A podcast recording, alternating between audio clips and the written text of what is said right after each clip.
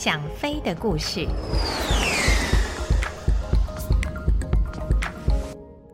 各位朋友，大家好，我是王丽珍，欢迎来到《想飞的故事》这个单元。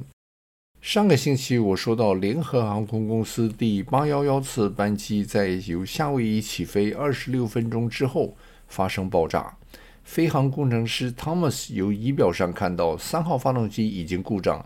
于是他将那具发动机关车。这个时候，正驾驶 Cloning 为了要了解飞机什么地方发生爆炸及受损的状况，于是请 Thomas 到客舱中去实际观察一下。当 Thomas 由上层的驾驶舱走到下层的客舱的时候，他看到飞机的右侧被炸出了一个大洞。几排坐在那附近的客人及座椅都被吸到机外。他原先在驾驶舱里面只是根据仪表知道三号发动机发生状况，但是这个时候他看到了一个让他不敢相信的景象，因为四号发动机的后面竟然也拖着一条长长的火焰。这是一个相当严重的状况，因为飞机翅膀里面那个时候还是装满了燃油。如果四号发动机的火焰引燃了翅膀里面的燃油的话，那将会引起万劫不复的后果。汤姆斯赶紧回到驾驶舱，向机长报告，他觉得一定是有一枚定时炸弹在飞机的右侧爆炸，右边有一大片蒙皮被炸开，四号发动机已经着火，必须立刻关闭。同时，因为机身已经破了一个大洞，飞机的结构必然受到相当程度的影响。他向机长建议，将飞机的速度降到只比失速稍微大一点，免得飞机在无法承受高速飞行的应力下而解体。克隆宁机长在听了他的报告之后，发现四号发动机的火警警告灯并没有亮，他判断这大概是因为在爆炸的影响下，警告灯的线路也出了问题。于是他在其他两位组员的协助下，将四号发动机也关车，三号机、四号发动机全都是安装在飞机的右边翅膀下面。在这两具发动机全部关掉之后，飞机就全靠左边翅膀下面的一号与二号发动机来维持飞行。这种情况立刻造成飞机的推力不平衡，飞行员必须运用副翼及方向舵来保持飞机的直线前进。那天在两具发动机关车之后，还有另外一个问题，那就是飞机的高度无法继续维持。虽然飞机已经开始卸油，但是卸油的速度太慢，过重的飞机仍然不断地在丧失宝贵的高度。克隆宁机长是用广播系统通知客舱，要空服员开始做海上迫降的准备。然而，因为客舱中的噪音太大。旅客完全无法听清楚机长的广播。Bullinger 座舱长在那之前已经在飞航工程师 Thomas 的建议下，开始请乘客将座椅下的救生衣取出并穿上。也是由于发动机的声音太大，他必须拿着每个座椅上都有的那个救生卡片，指着如何穿上救生衣的那一段，向旅客们用手势来表达穿上救生衣的指令。坐在商务舱的兰普尔先生将救生衣穿上之后，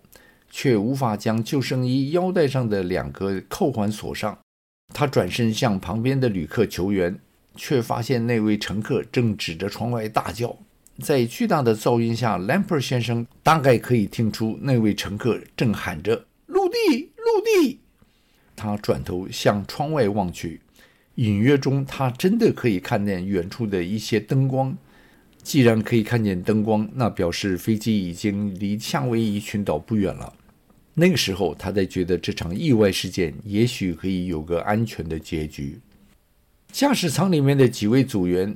那个时候已经开始做落地的准备。用单侧的发动机落地是飞行模拟训练中必要的一课，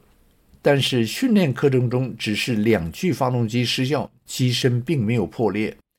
飞机的结构也没有受损。所以那天八幺幺次班机上的三位组员所面对的是一个相当陌生的飞行领域。克隆宁机长控制着飞机以两百里的空速向檀香山机场飞去，他知道他不该以那么快的速度进场，但是他不知道飞机在外形已经改变及同侧的两具发动机失效后的失速速度，而当时飞机的高度只剩下五千多尺，所以他只能将飞机保持在那个他知道可以继续平稳飞行的速度，对着机场飞去。飞机正前方那些本来零星的灯火已经变成了灯火通明的海岸线。副驾驶 Slater 在看到夏威夷的海岸之后，心中顿时稳了下来。他知道他们不会在海上迫降了。韩国人员告诉811次班机，他们当时离八号左跑道只有十五里的距离。然而，正副驾驶两人还看不到机场。飞航工程师汤姆斯那个时候也算出了，在当时的飞机重量下，飞机以单侧发动机进场的速度应该是一百八十里。然而，飞机机身有着那么大的一个破洞，他建议仍然保持两百里的速度进场。飞机以三千五百尺的高度通过夏威夷海岸线。就在那个时候，副驾驶 Slater 看到飞机场了，他向航管报告：“联航八幺幺，目视机场。”机长 Cronin 也在那个时候询问 Thomas，液压系统是否运作正常。汤马斯回报：液压压力三千，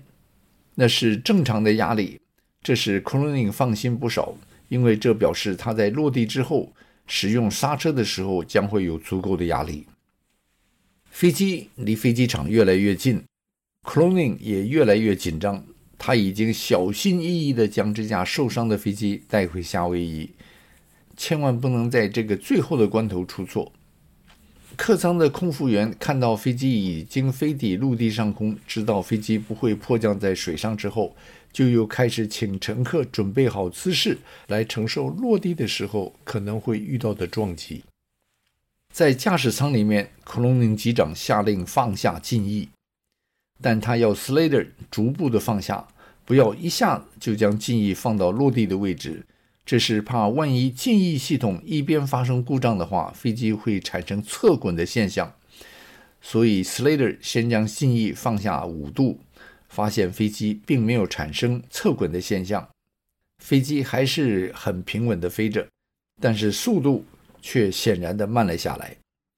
当 Slater 想再继续放出襟翼的时候，却发现襟翼似乎被卡住，而无法继续放下了。在他向克隆宁机长报告之后，机长决定就仅用十度的襟翼进场。檀香山机场的救援车辆那个时候已经在八号左跑道排好待命，许多救援人员站在救火车上，对着进场的方向瞭望着，希望能够早一些看到那架受创的飞机。距离飞机场五里的时候，机长下令将起落架放下。那个时候的飞机仍然过重。克隆宁生怕起落架在落地的时候支撑不了过重的机身而折断，所以他必须将那架飞机的下降率控制得像羽毛一样的下降。坐在飞机右侧破洞旁边的库珀夫妇对外界的景观真是一览无遗。当他们看见跑道两旁的灯光的时候，知道飞机已经飞进跑道，马上就可以落地，应该是相当的兴奋。但是库珀先生心里却是担心着飞机在着陆的刹那会不会就在他的前面折断。如果飞机真的就在那里断裂的话，那么坐在裂口旁边第一排的他应该会立刻摔到跑道上，那将是一个很恐怖的结局。在檀香山机场八号左跑道待命的救火人员看到了由远处黑暗的天际，一架巨大的飞机正向机场飞来。他们知道那就是出了状况的飞机，所以大家都瞪大了眼睛看着那架飞机渐渐地接近机场。在那架飞机通过跑道图上空的时候，在跑道右侧的救援人员都不敢相信他们的眼睛，更不敢相信一架破了那么大的一个洞的飞机竟然还可以安全地飞回机场。夏威夷时间午夜两点三十三分，那架历尽沧桑的波音七四七，终于轻轻地落在檀香山机场的八号左跑道上。克隆宁机长自己认为，那是在他近四十年的飞行生涯中落得最轻的一次。飞机虽然过重，但是起落架仍然尽到了它的职责，支撑着那不但超重，更是过快的飞机，在跑道上颤抖地滚行着。c l o n i n 及 Slater 两个人利用一号及二号发动机的反推力及大量的刹车，让飞机在跑道上慢慢地停了下来。飞机停妥之后，整个客舱里的客人及空服员都极力的大声鼓掌。他们完全没有想到，竟然在这场劫难中，竟然能够存活下来。这个时候，座舱长 Brillinger 虽然也是相当的激动，但是他却没有忘记他的职责。他用麦克风高声地呼吁着空服员将所有的紧急出口打开，并放出充气的逃生梯，请全体客人立刻紧急疏散。因为他认为，说不定飞机上还有其他没有引爆的炸弹。整架飞机上三百多个客人在一分钟之内全数撤离机舱。那是一次比演习还要顺利的真实情况。那些旅客在撤离飞机之后，站在机舱外面看着机身的那个大洞，真是不敢相信，在这种状况下，他们竟还能安全的回来落地。全体旅客被接走之后，机场的航警对飞机做了一次仔细的检查，机舱中没有发现任何爆炸物。机身破裂的地方也没有任何火药的痕迹，这证明了这次爆炸并不是因为炸弹而引起的。